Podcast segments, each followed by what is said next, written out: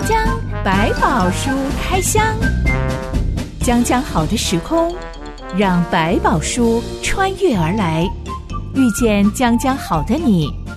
欢迎收听《江江百宝书开箱》。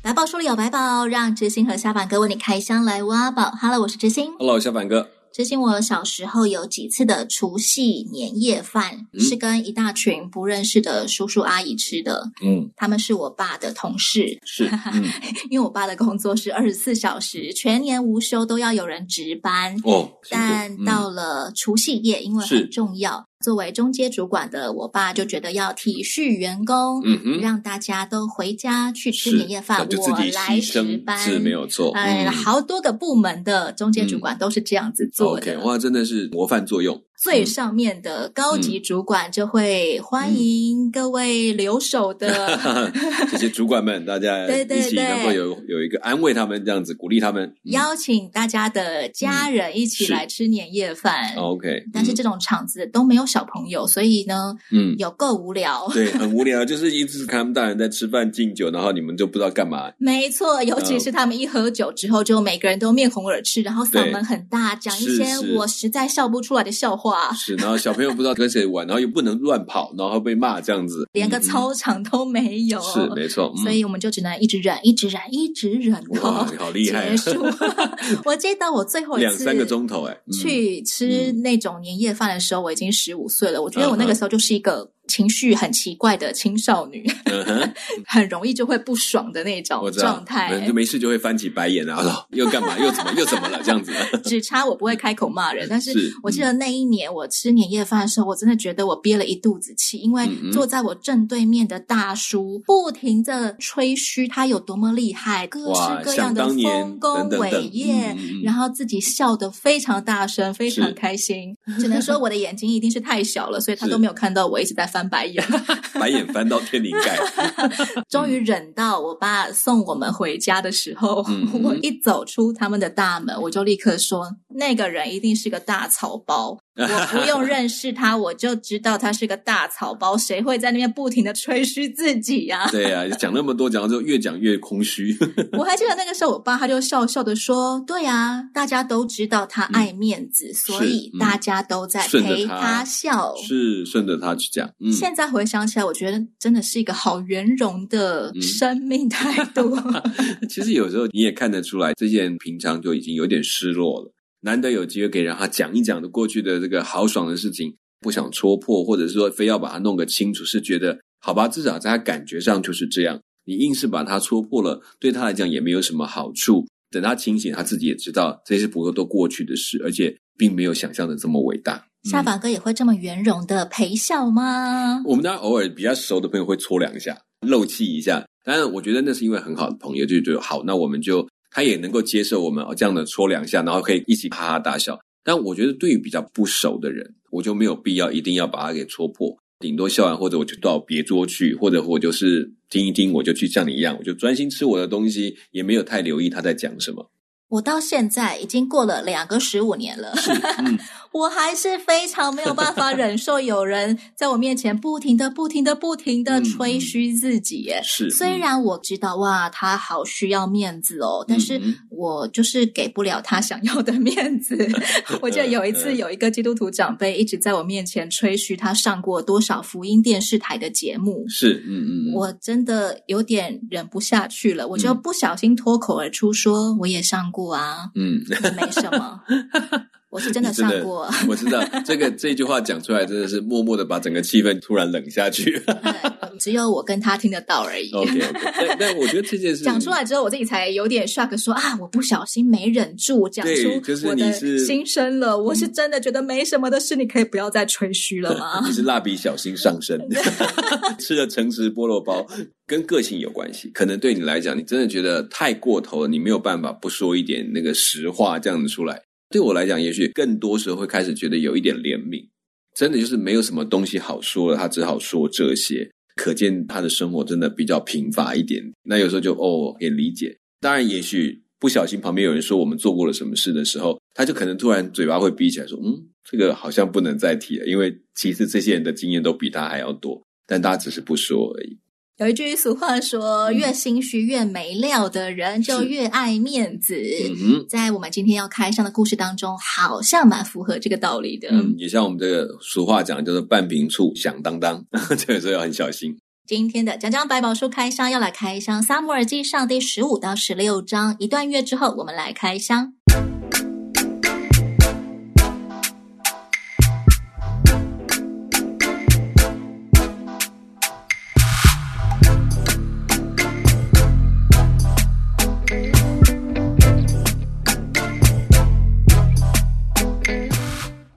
以色列第一任国王扫罗王的统治期非常长，嗯，他经常跟非利士人激烈交战。平时只要看到任何有能力的人或者是勇士，都征召他们入伍，让你的武功贡献给我们军队使用吧。是，嗯，其他的仇敌包括摩押人啊、亚门人啊、以东人啊、索巴诸王啊等等等。扫罗王都能打败他们，是从人的角度，扫罗王仿佛开启了一个太平盛世，武功高强。是周边到目前好像没有一组他不能够打败的，不能够战胜的。当然也看得出来，其实扫罗确确实实有他一部分的军事的能力，也确实在武力上身高、身体的强壮，然后可以带领很大的军队去处理这些问题。但你会发现，就是他一直在边关上面不断的征战这些对象，对整个国家的里面，对上帝的信仰的贡献上，似乎就一直停滞在一个比较空洞的状态。这种战功彪炳也蛮符合以色列人的需求，以色列人的期待。嗯，他们当初跟上帝求说，我们要有国王制度，是就是为了要有人带领我们打退所有的外敌，甚至帮我们去打仗，让我们可以在里面好好的耕作或者安居乐业这种概念。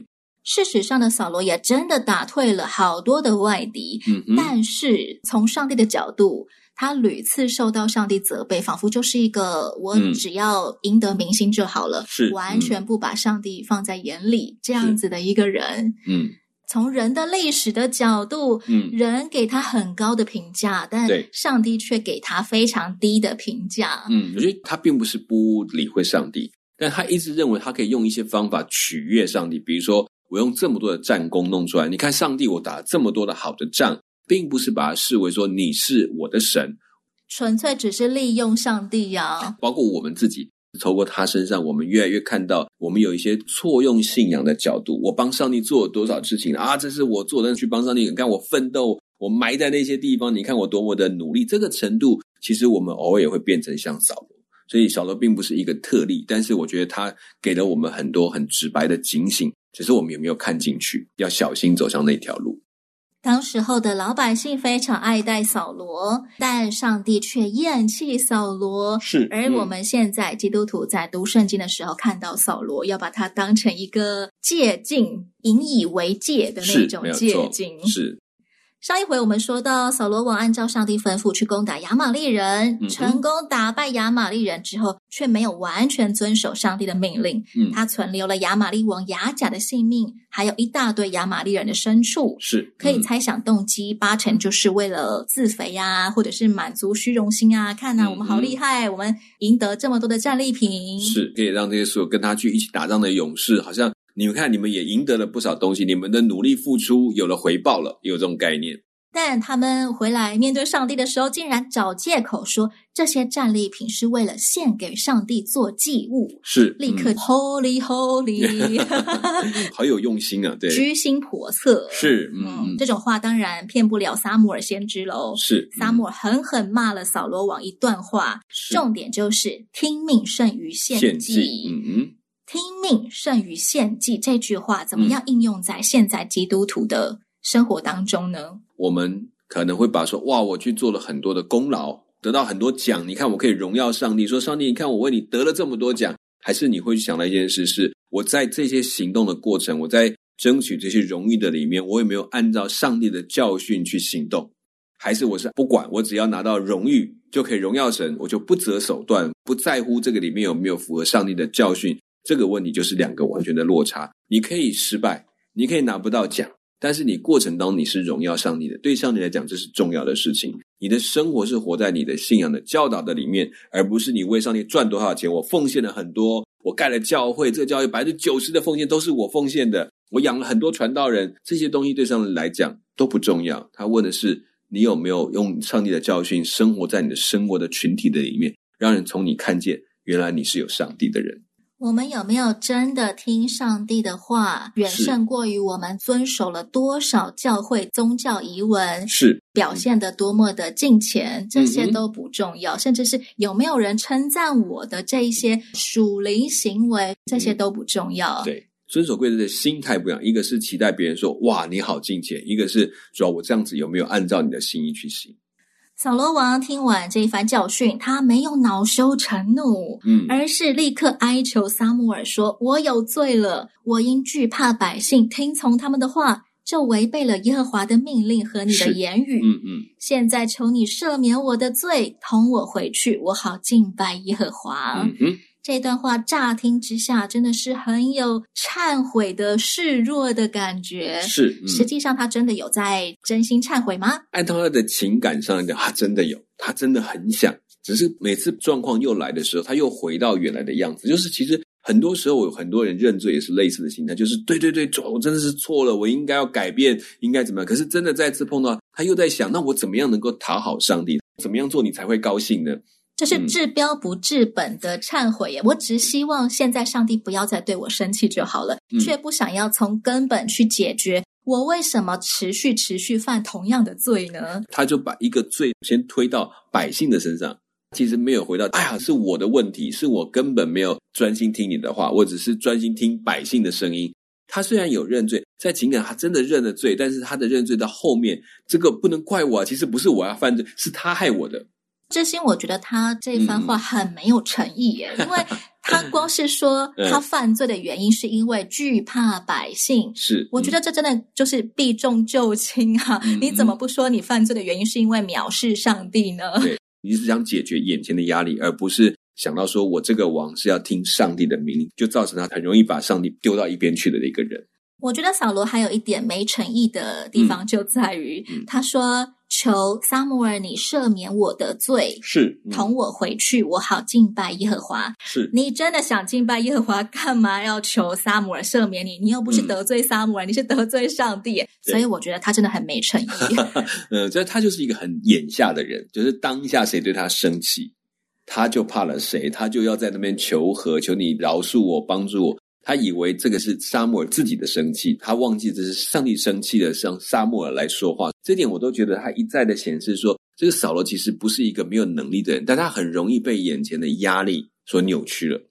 手机里面不是有很多的小图示吗？我们在传讯息的时候，有时候会放一些可爱的小贴图，例如一个什么 OK 的那个手啊，是嗯，里面有一个人的形状，它是用虚线画出一个人的轮廓的。是嗯嗯，我每次看到那个图的时候，我虽然我没有。场合可以用到这个图，但我每次看到它，我都觉得那个小图好有趣哦。它用虚线画出一个人形，对我来说，那就是一个自我轮廓非常的模糊，非常的不明，甚至是没有自我的。对我觉得一个没有自我的人，不是说他很可怜，甚至他有时候会变得很可恶。哎，是，人家就很容易要配合现场要怎么样，所以他其实也是对自我的认知啊，这个角度啊比较低落一点点，所以这个地方就会形成他出现这个状况。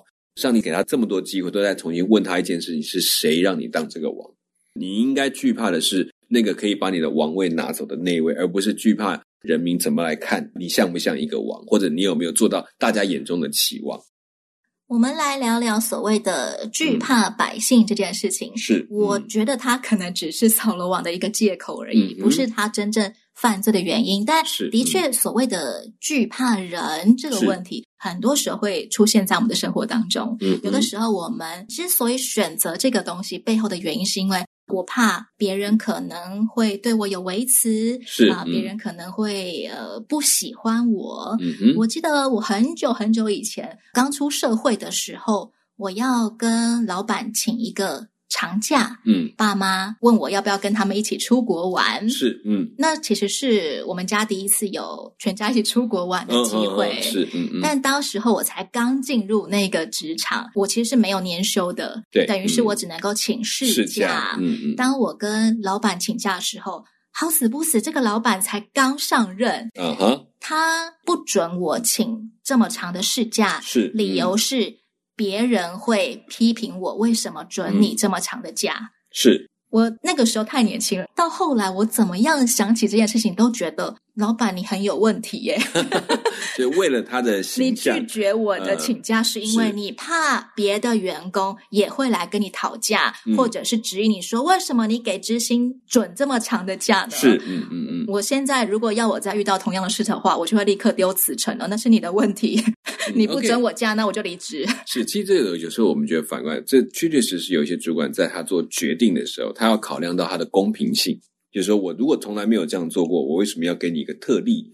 那如果这个特例一开，我是不是其他的我都必须答应？就他，我觉得这个可以考量，是可以值得去思考的。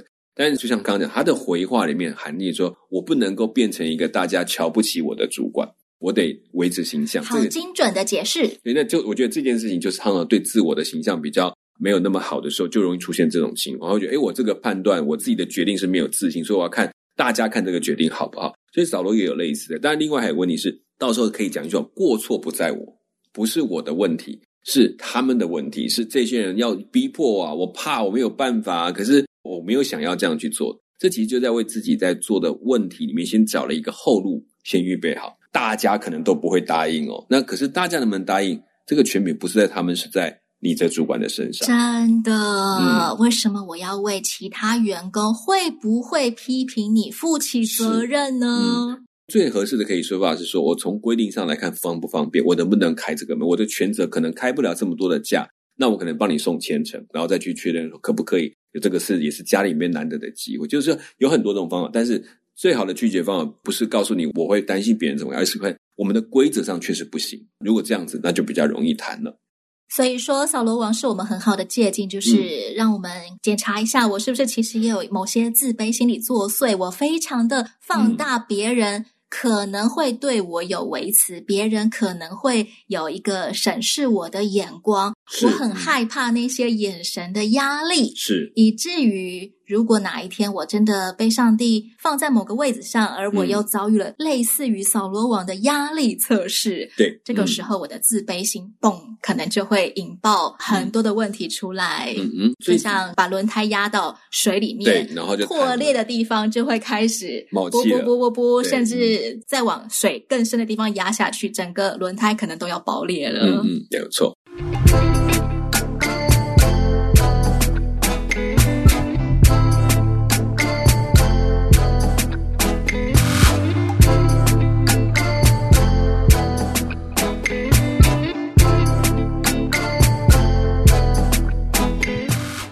撒母耳转身要走，扫罗却抓住他外袍的衣角，这件外袍当场就被撕裂了。是扫罗王好紧张，撒母耳要走了耶！对，表示没有人替他去跟上帝求情了，因为对他来讲，上帝的情绪是好还是不好，可能他都要从撒母耳身上才能够看得见。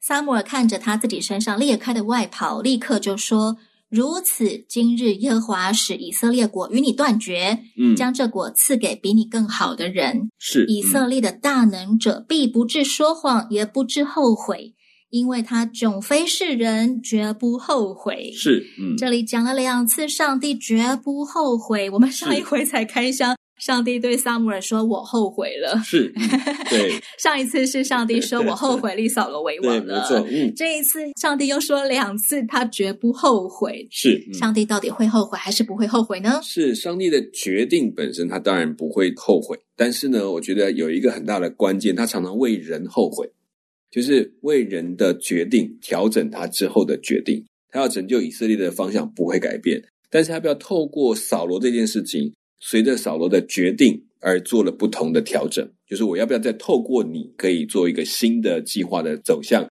有很多电影都会刻画一些穿越时空的科幻情节，是目的是为了阻止自己年轻的时候犯下大错。例如，嗯我当初不应该跟这个人结婚的，是嗯因为后来结婚之后，我还生了两个小孩，然后他就劈腿了，然后我们就离婚了，然后我就过着痛苦的生活。嗯悲惨的生活所以。呃，嗯那个电影就嗯会刻画女主角要搭时光机回去，阻止高中生自己绝对不可以跟这个男的交往。是，我觉得，如果我们已经知道我们人生的蓝图，我们一定是会阻止自己做出后来的自己会感到后悔的事。是那嗯。上帝既然全能全知，他有可能知道十年后的我会可能铸下一个大错，好了，或者是嗯。彻彻底底的背叛上帝。是。上帝难道不会因此而嗯。取消当初选扫罗做王这个决定吗？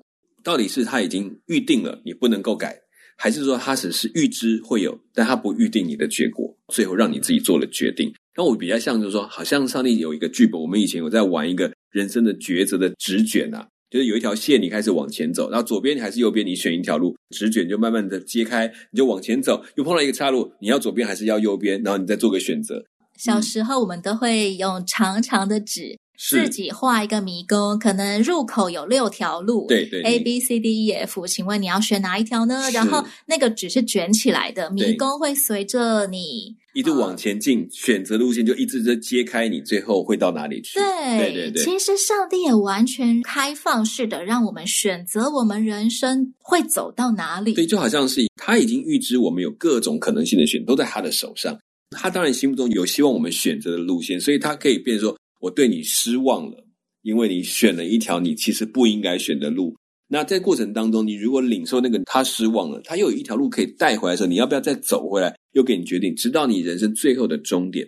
跟我们想象的预定的模式，会觉得说，哦，就是宿命论的预定论，就是哦，就是这样子，这条不会改了，这一切都是这样子。上帝是在当中安排了许多的路线，让你可以做选择，并且在每一个路线里安排了挽救的机会，也给你有一个有一个思考的可能性，甚至这当中带来对你生命的养分。但这些的路线里面的每一条当中，如果你一直想找回上帝，不管走到多偏，都会走回上帝的路线里面去。但如果在过程当中，你就一直执意的走你的方向，那上帝中间安排了许许多的机会，你就自动的放弃，那你就走进了你最后预定一定要这件事情。如果你按照这样子预定的结局就出现，但是如果你按照上帝提醒你或给你的机会去选择的时候，又会走到上帝预定给你那一条丰盛的生命的路线当中。所以这件事情，我们不能把它想象哦，上帝就是一条路把我扯到底部，他是安排了你的人生有这样的多的剧本。但这些剧本不管它怎么铺设，这么复杂，这么多项，但整个上帝历史的走向，最后上帝要使人得救的那件事情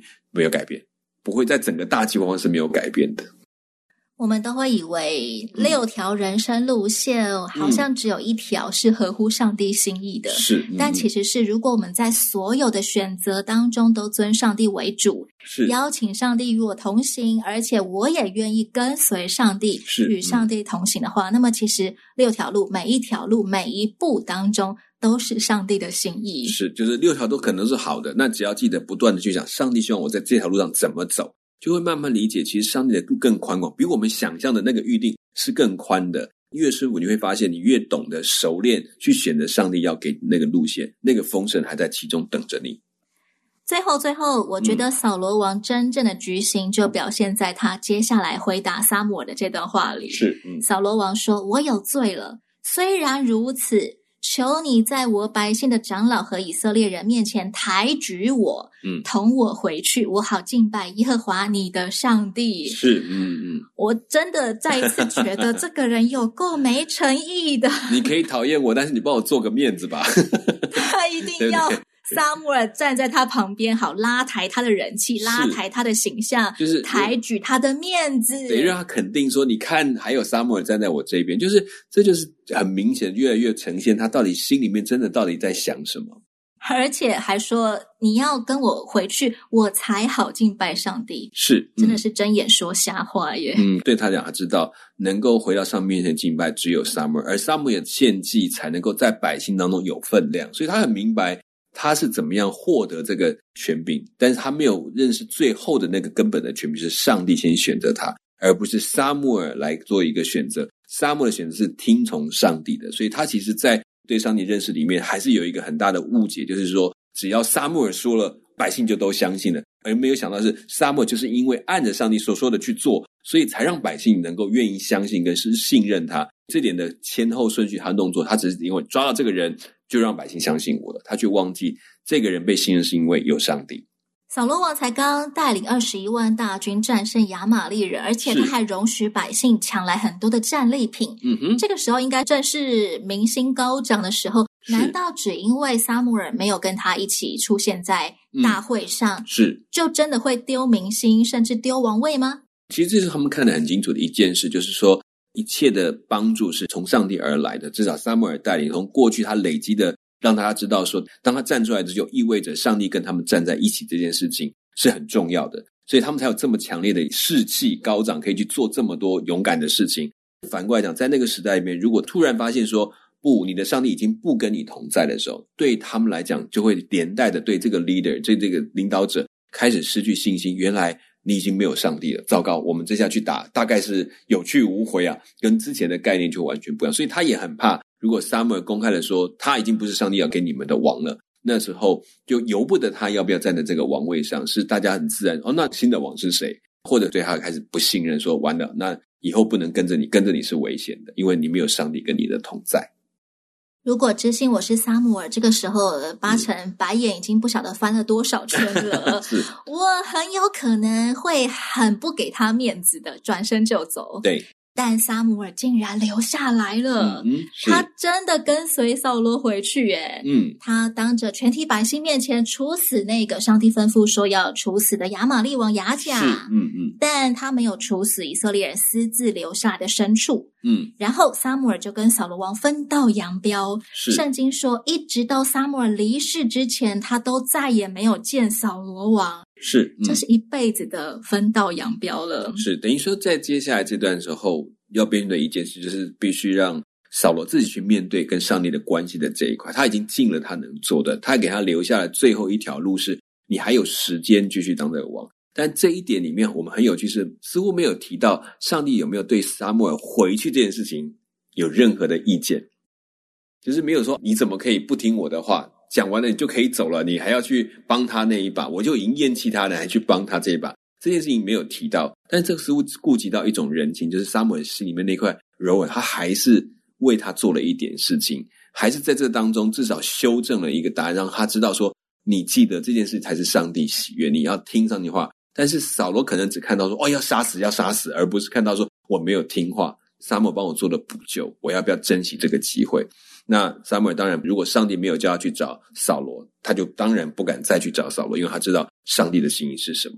嗯，即使终身再也不相见，但圣经说有好一段时间，撒母尔一直为扫罗悲伤，是他在在为他代求，上帝后悔立他为王。是，嗯，这是一个。好难想象的心情哦，嗯嗯嗯，很像是父母疼爱小孩吧，嗯对，痛心到不行，我再也不愿意见你。但是萨姆还是默默的一直为扫罗祷告，对，希望找到就上帝再给他一点机会。我觉得这就是一个如父的心态。萨姆尔并不是要来讲一些恨意的话，对他真的是一件事，上帝对你真的好失望。你想想看，这多难过的事情。然后，但是。这件事情没有在扫罗心里面留下那个痕迹，这是最可悲，所以他只好我就不再见你，我不要让你抱着这种任何挽回的希望，你好好去想一想。他只能做一件事，是我就为你求吧，能够保守以色列百姓，能够保守这个王走回正确的路上。这种情节绝对是现代各种权谋剧里面看不出来的，是，没有哪个国师会这么样的为一个不听话的王尽心竭力为他祷告，真心为他好。嗯，上帝已经两次透过撒母耳告诉扫罗王，他选立了一个比扫罗更好的人做王。是，从下回起，我们就要来开箱这个更好的人到底是哪些地方更好？是。讲讲百宝书开箱，我是知心，我是凡哥，我们下回再见喽。OK，拜拜，拜拜。